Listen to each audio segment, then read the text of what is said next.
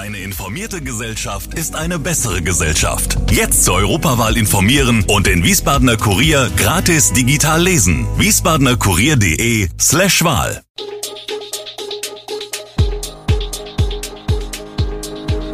Gude, unser morgendliches News Update. Das Wichtigste aus Wiesbaden für Sie im Überblick. Guten Morgen aus Wiesbaden an diesem 25. September. Viele Highlights auf dem Wiesbadener Stadtfest. Katja für im Finale zur Wahl der deutschen Weinkönigin. Anwohner besorgt, Müllberge vor ehemaligem Wiesbadener Hotel. Lieferengpässe, bei Kindermedikamenten drohen Hamsterkäufe. Das und mehr hören Sie heute im Podcast. Bei Sonnenschein und mit vielen Events hat Wiesbaden am Wochenende sein Stadtfest gefeiert. Das Erntedankfest, das zum 33. Mal stattfand, lockte unzählige Menschen an, darunter auch hörbar viele Besucher aus den USA, Frankreich und Asien. Es ist Teil des dreitägigen Stadtfestes, das sich aus verschiedenen Veranstaltungen zusammensetzte darunter der Herbstmarkt in der Kirchgasse, das Konzert mit Lubega und der Hermes Hausband und das Mitsingfest Wiesbaden singt der Wiesbadener Musik- und Kunstschule. Ergänzt wurde das Programm durch die Veranstaltung Wiesbaden frühstückt auf dem Dernschen Gelände und durch die Automobilausstellung auf dem Schlossplatz. Mit dem Stadtfest verknüpft war außerdem der verkaufsoffene Sonntag im historischen Fünfeck. Dieser sorgte für eine volle Fußgängerzone. Die Herbstmarkthändler zeigten sich ebenfalls erfreut über den großen Andrang. Mehr als 50 Jahre ist es her, dass Ulrike Seefahrt die deutsche Weinkrone zuletzt in den Rheingau holte. Doch spätestens seit diesem Wochenende blickt man wieder voller Hoffnung nach Neustadt an der Weinstraße, dort hat sich am Samstag die gerade aus dem Amt geschiedene Rheingauer Weinkönigin Katja für aus Heilgarten für das Finale zur Wahl der 75. deutschen Weinkönigin qualifiziert. Das Gefühl, als ihr Name aufgerufen wurde, wird der 21-Jährigen noch lange im Gedächtnis bleiben. In diesem Moment sei alle Anspannung von ihr abgefallen, erzählt sie.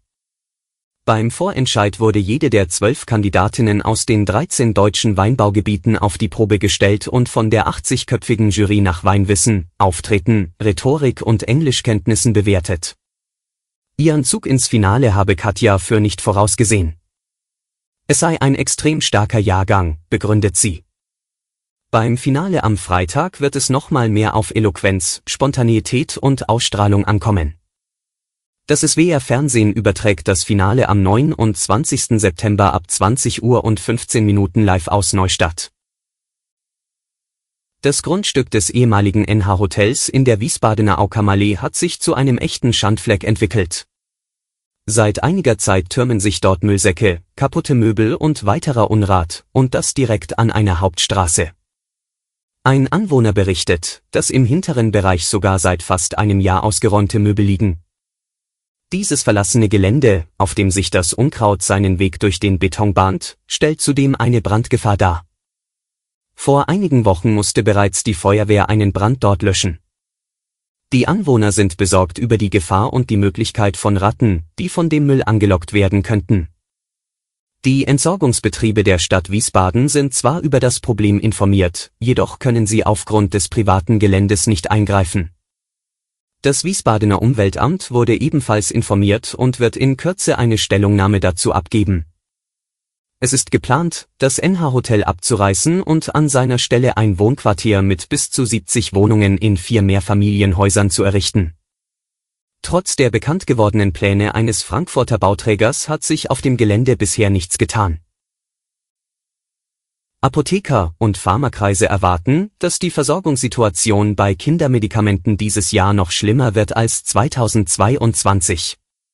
Zwar sein, heißt es in Apothekerkreisen, Fieber und Schmerzmittel für Kinder derzeit noch gut zu bekommen. Doch das wird sich aller Voraussicht nach bald ändern. Denn die entsprechenden Präparate seien bereits kontingentiert. Das bedeutet, dass die Apotheken beim Großhandel tagesaktuell nur bestimmte Stückzahlen bekommen. Und die Zeit der Infektionswellen steht noch bevor. In diesem Jahr sei mit einer mindestens so prekären Lage zu rechnen wie 2022, wenn nicht sogar noch mit einer schlechteren, ist in Pharma- und Apothekerkreisen zu hören. Bundesgesundheitsminister Karl Lauterbach ist jedoch zuversichtlich, wenn es keine große Infektionswelle gibt, werden wir dem Problem Herr werden können.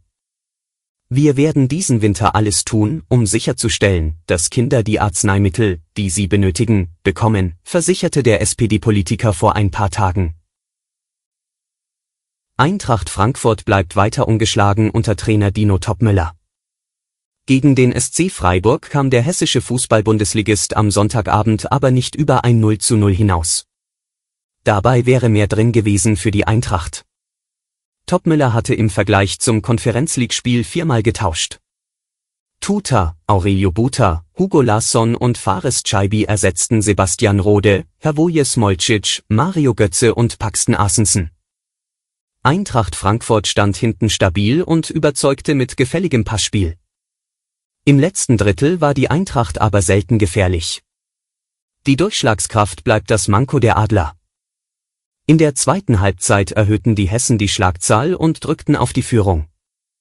Doch wirklich Aufregung gab es nur noch fünf Minuten vor Abpfiff, als Trapp und Maximilian Eggestein aneinander gerieten und beide gelb kassierten. Beinahe hätte Freiburgs Junior Adamu der Eintracht den späten K.O. verpasst. Doch sein Kopfballtor in der letzten Minute der Nachspielzeit zählte wegen Abseits nicht. Und so blieb es bei einer Nullnummer der besseren Sorte. Alle weiteren Hintergründe und Nachrichten lesen Sie auf www.wiesbadener-kurier.de.